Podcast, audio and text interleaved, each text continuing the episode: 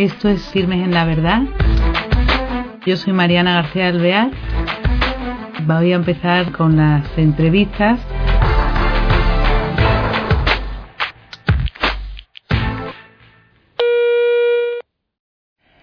Hola queridos oyentes de Firmes en la Verdad. Eh, esta tarde tenemos con nosotros a un invitado que se llama Miguel Pérez de Ayala. Él es doctor en Derecho por la Universidad Pontificia de Comillas, ICADE, y bueno, mm, tiene múltiples trabajos, ha escrito libros, ha presentado ponencias, no para porque, eh, bueno, su currículum es muy extenso. Entonces, eh, ya queda presentado, aunque nos faltan muchas cosas, y sobre todo le hemos traído para hablar con él que nos comente los impuestos y la Iglesia Católica. Buenas tardes, Miguel. ¿Qué tal estás? Muy bien, oye. Por, todo lo que has dicho, que, no. es poquito cierto, pero vamos, se te agradece en todo caso. No, pero es verdad. Oye, Miguel, pues te invitamos esta tarde para que un poquito nos pongas en, en actualidad sobre esto que se habla de, de, lo, de la relación de la Iglesia y el Estado, pero en materia económica, es decir, los impuestos, en, todos los, tributos, y eh, que nos gustaría que nos hicieras un recorrido para ver cómo ha, sido, ha ido esto evolucionando en España y ahora que la gente tanto dice de que si es un Estado confesional porque la Iglesia tiene privilegios o no. Entonces, a ver si un poquito nos cuentas desde el 1979 la evolución que ha tenido esta relación. Pues mira, yo creo que lo primero, lo primero de todo es, para tener bien el marco claro, que ahora mismo no existe ningún privilegio. Yo creo que eso, eso es importante porque eh, este argumento es el que mm, desvirtúa eh, cualquier otro. Mm, sin prejuicio que entremos ahora en otro tipo de argumentos, eh, no existe ahora mismo un régimen especial que tenga la Iglesia frente, no solo frente a otras confesiones, sino incluso frente a otras asociaciones o, fundaciones. ¿no? Con lo cual, eh, esto hay que tenerlo muy claro. Es cierto que antes tenía otra situación. Y, nos vamos al año 79, ¿no? que fue cuando cuando España, bueno, el Estado español firmó un acuerdo con la Santa Sede, ¿eh?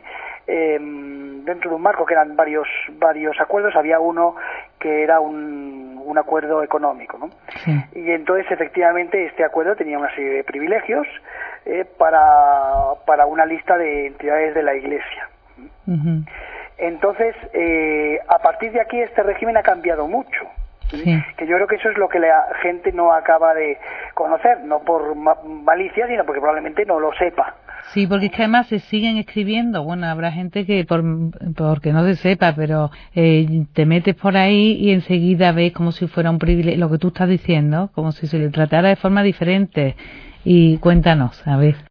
Sí, efectivamente no lo es. Fíjate que, mm, bueno, pues aprobó esta ley y durante muchos años efectivamente hubo un régimen especial. Este régimen especial hacía que la, que la Iglesia mm, española se financiase básicamente, ¿eh? básicamente de dos maneras. Una de ellas era por la aportación de los, eh, de los fieles, entendiendo aquellos que aquellos contribuyentes que quisieran destinar una parte de su IRPF a, a las arcas de la Iglesia. ¿eh?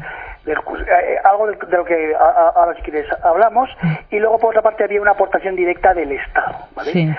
Em, esto era cómo se financiaba pero además Luego estaba el régimen fiscal general de la Iglesia. El régimen fiscal que en el año 1994 se igualó al de otras entidades porque el Estado sacó una ley eh, que era la ley de fundaciones y de participación privada en actividades de interés general. Ley que mm, se modificó se modificó y se convirtió en una ley posterior que es la ley del 2002, que es la que ahora tenemos, lo que se llama la ley de mecenazgo. Eh, esta norma establece un régimen fiscal de las entidades sin fines lucrativos, dentro de la cual, como te digo, hay un montón de entidades. Es decir, no solo está la Iglesia y no solo está el resto de iglesias de otras confesiones, sino muchas fundaciones que persiguen fines de interés social. Sí, cualquier ONG podríamos decir, o la Cruz Roja. Entonces, de hecho, la propia norma, ¿eh? esta ley 49 del 2002, mm, cuando enumera lo que son los fines de, de, interés social, bueno, pues son muchísimos. Claro. de hecho, es una ley muy amplia, que incluso hay gente que la critica, ¿no? Por lo amplia que es. Pero que no, no es una ley propia de la Iglesia, es una ley que cubre un espectro muchísimo más amplio. Entonces, el marco fiscal de la Iglesia es este, ¿vale? Que, em, entonces, mm, es verdad que tenemos, que tenemos, que la Iglesia tiene un régimen fiscal especial en el impuesto de sociedades, como todas las entidades, eh, según esta ley, todas estas entidades sin ánimo de lucro no están sujetas al impuesto sobre sociedades por las rentas obtenidas en el ejercicio de sus explotaciones, eh, perdón, de su actividad fundacional y que reinviertan en la actividad fundacional, con una serie de requisitos. Entonces, pero le pasa a la Iglesia y le, pase, le pasa a la Cruz Roja, ¿eh? por ejemplo. Eh, es cierto, caso mm, o argumento últimamente muy, muy de moda, que la Iglesia tiene un régimen fiscal especial en el IBI. Bueno, no solo la Iglesia. En la propia ley hay un artículo, que es el 15, que exime del impuesto de bienes inmuebles a los bienes de los que son titulares todas estas entidades, siempre que están afectos a su actividad fundacional. Entonces, em, por poner estos dos ejemplos, ¿no? el régimen fiscal de la Iglesia es el mismo que el que tiene cualquier otra entidad con fin social, entendido social como en sentido amplio, y que esté acogida a esta ley. Sí. Vale. Entonces, eh, el régimen fiscal es este, esto por un lado.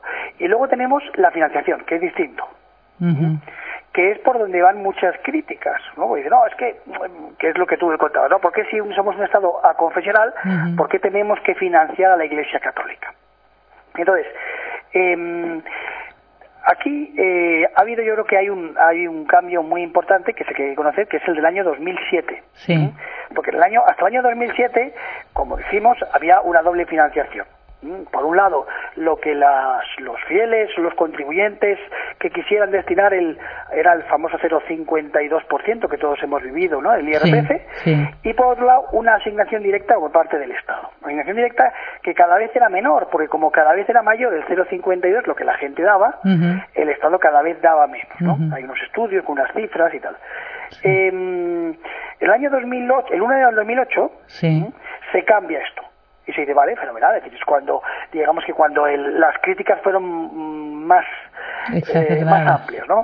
Y entonces digo, bueno, pues a partir de ahora el Estado ya no va a dar dinero a la Iglesia directamente, sino que lo que hace es subir ese porcentaje, que era el 0,52, al actual 0,7%.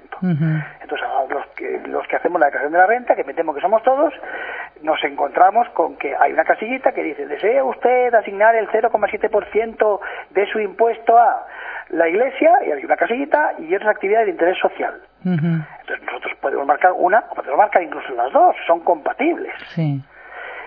Mm, y ese es el único medio de financiación por parte de los ciudadanos, aparte por supuesto de las aportaciones privadas, ¿no? en las cuales no entramos. Y además totalmente voluntario. Claro, exactamente, exactamente. Entonces, el argumento eh, de que el Estado financia, el Estado confesional financia la Iglesia, yo creo, con perdón, ¿eh? que es un argumento eh, eh inexacto, porque, porque no hay nada más lejos de la realidad. Sí, no, no, no, desde luego ha quedado perfectamente claro. Nada más dejado de la realidad. Y otra cuestión también, por ejemplo, otras cosas que dicen eh, eso. Bueno, es que claro, si del patrimonio innumerable de la Iglesia eh, esos beneficios fueran para todos, que qué diferencia habría, porque claro, pero eh, en este estado nuestro, ¿no? En España la propiedad privada existe y tú no puedes desamortizar, ¿no? Esas pertenencias yo entiendo eh, que pero igual que ni, ni a ti ni a mí nos pueden quitar nuestros bienes eh, para con la finalidad determinada X mm, no la iglesia tiene sus sus bienes de los cuales es propiedad no claro. Pero vamos a ver yo creo que eh, además de todo esto eh, hay un argumento adicional que comento que es un argumento que que mucha gente no lo quiere ver yo creo que es que se, no es que no se entienda, es que no se quiere entender, que es um, qué hace la Iglesia dentro del Estado, ¿vale?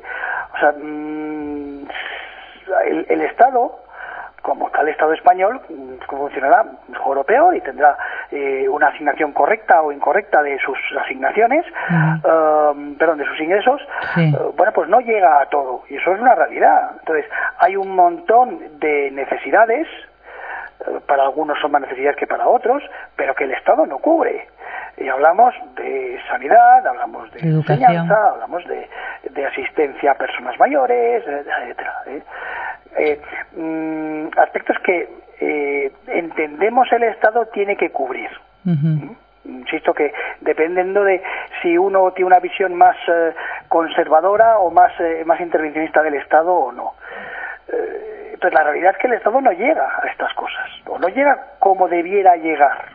Entonces para eso está, para eso, gracias a Dios, está la Iglesia, que es la que llega. Y yo no he visto en ningún sitio que a la Iglesia, que la Iglesia haya hecho una un, un balance, ¿no? Con el Estado y de, oye, me debes tanto. Eso no, eso no lo he visto. Entonces, ahora mismo hay, hay números, ¿eh? hay estudios hechos por gente de lo que el Estado se ahorra, ¿no? Eh, entonces, tenemos ahora mismo una realidad que es que por un lado la Iglesia solo se financia con eh, la asignación de sus eh, los contribuyentes que son fieles a ella y por otro lado que la Iglesia interviene en el Estado mm, complementando y ayudando en las realidades en las cuales el Estado no llega. Aportando, más bien, ¿no? Sí, sí. Bueno, claro, efectivamente. Entonces, mm, pero claro, mm, no sería muy cristiano que la Iglesia le dijese, bueno, Estado, ahora vamos a hacer cuentas, ¿no? Que a lo mejor fíjate, en Alemania, por ejemplo, eh, hay algo un poquito parecido, ¿no? Que es el, famoso diezmo, ¿no? El, el, si tienes que pagar un impuesto por pertenecer a la Iglesia Católica. Fíjate. ¿No? Eh, y con eso ya se financia. O sea, yo creo que vamos a dejar de ser demagógicos y vamos a enfrentarnos un poquito a la realidad. Sí, sí, sí, no, realmente es eso. Y otra, me quería yo que nos comentaras también. Ah, bueno, otra cosa también que preguntan, bueno, ¿y por qué el acuerdo con la Santa Sede? En la ignorancia. El, acuerdo de la Santa Sede viene, vamos, el acuerdo de la Santa Sede viene de, de muy antiguo, ¿no? Eh, es verdad que eh, yo creo que y, no vale la pena entrar en ello.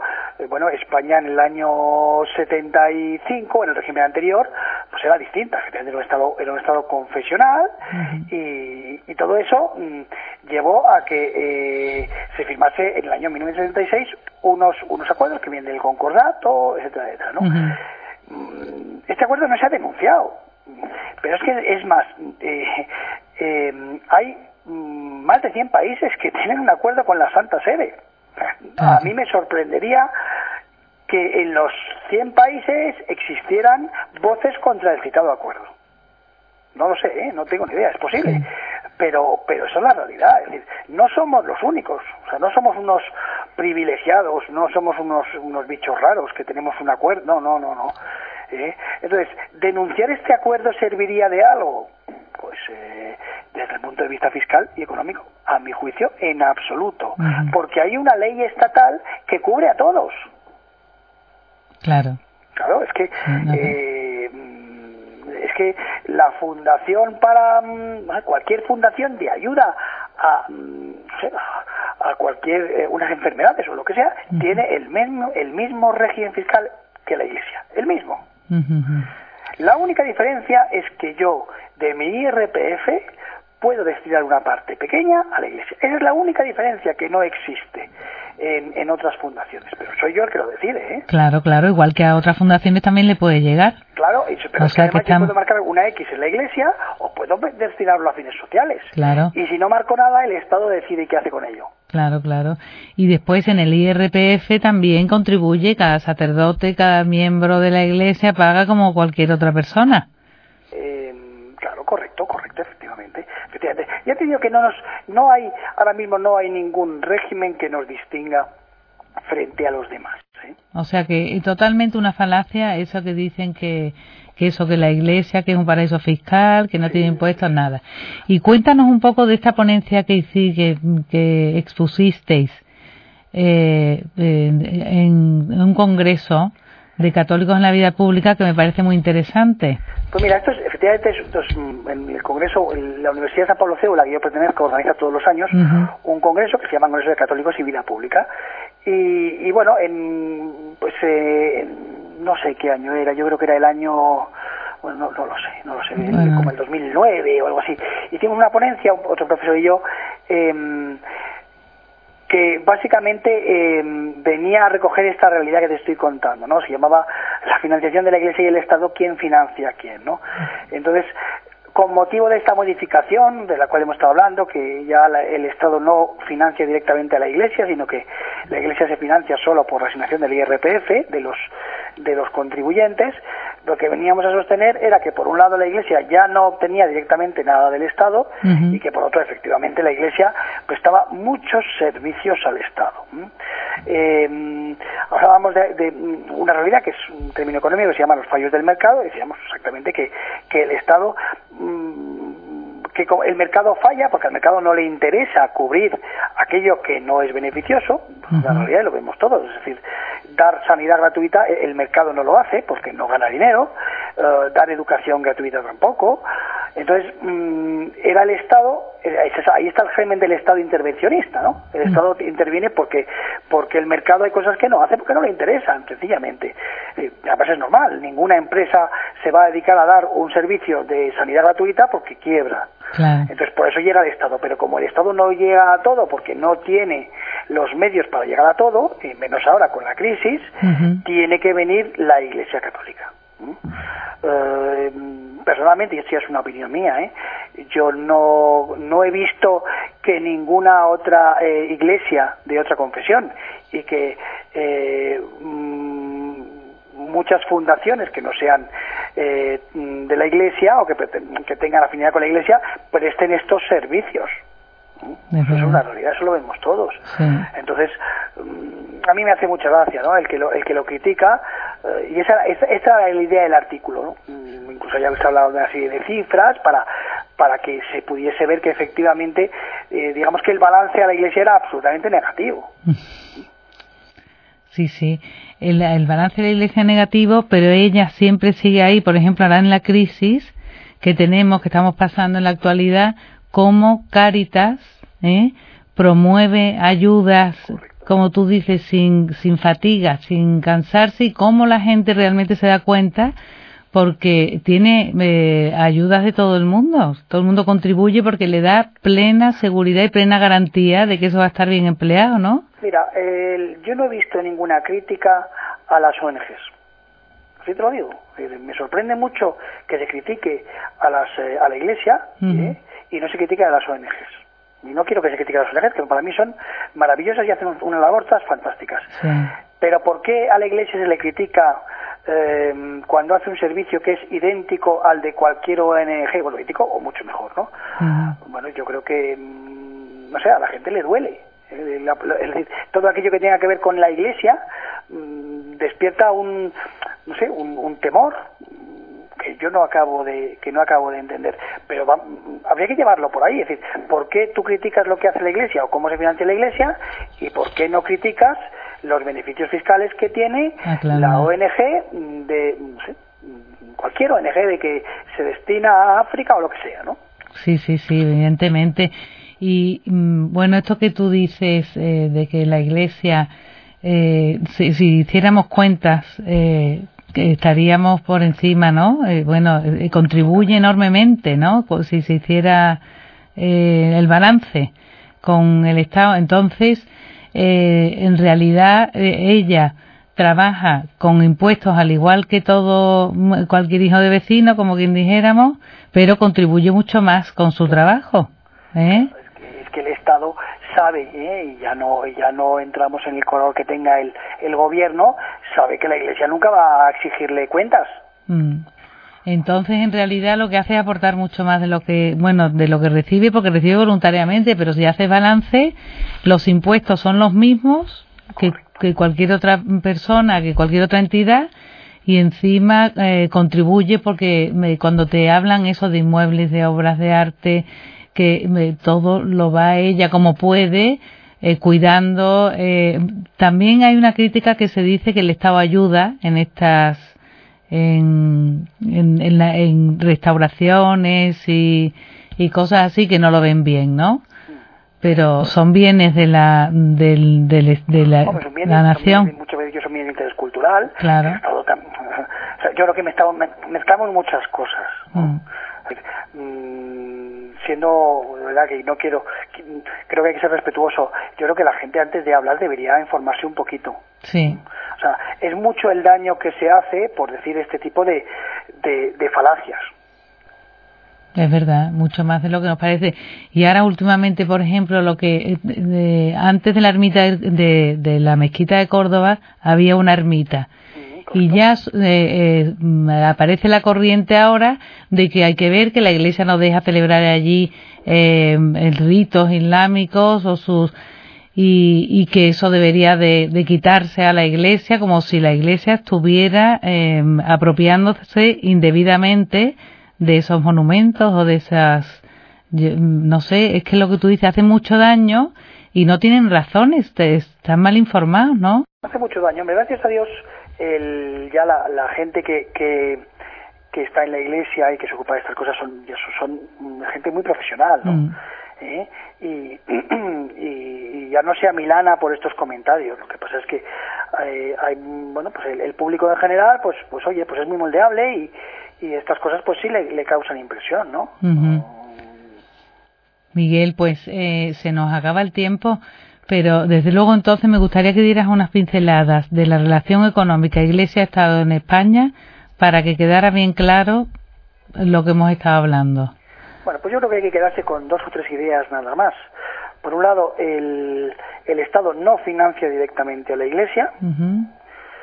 Por otro lado, el régimen fiscal de la Iglesia es un régimen exactamente igual al que tienen todas las fundaciones eh, y, y, otras y confesiones en España. No existe ningún privilegio. Y en tercer lugar, que además de todo esto, la Iglesia presta un servicio que pudiera llamar incluso gratis al Estado, mm, que permite que las necesidades no cubiertas por el Estado, porque no llega, queden cubiertas porque está la Iglesia y ahí no existe una suma y resta porque la Iglesia no lo hace. Claro. Oye, pues muchas gracias por, por tu eh, estar con nosotros y aclararnos todas estas eh, ideas y hechos que ocurren hoy día y que son tan necesarios tener claro. ¿eh? Sí, yo creo que sí, yo creo que sí. Muchas gracias a vosotros ¿eh? por, esta oportunidad. Gracias, gracias Miguel. Adiós, buenas tardes. Adiós. Bueno, pues ya saben ustedes, como ha explicado el, profesor Miguel Pérez de Ayala, que eh, no nos podemos fiar de lo que se oye en, el, en, los medios de comunicación sin irnos a la información fidedigna y beber en las fuentes y saber realmente de qué estamos hablando, porque eh, todo lo que hay muchas cosas que se dicen que no son ciertas. Entonces, estas tres ideas que ha dejado el profesor han quedado claras, eso espero. Hasta el próximo día.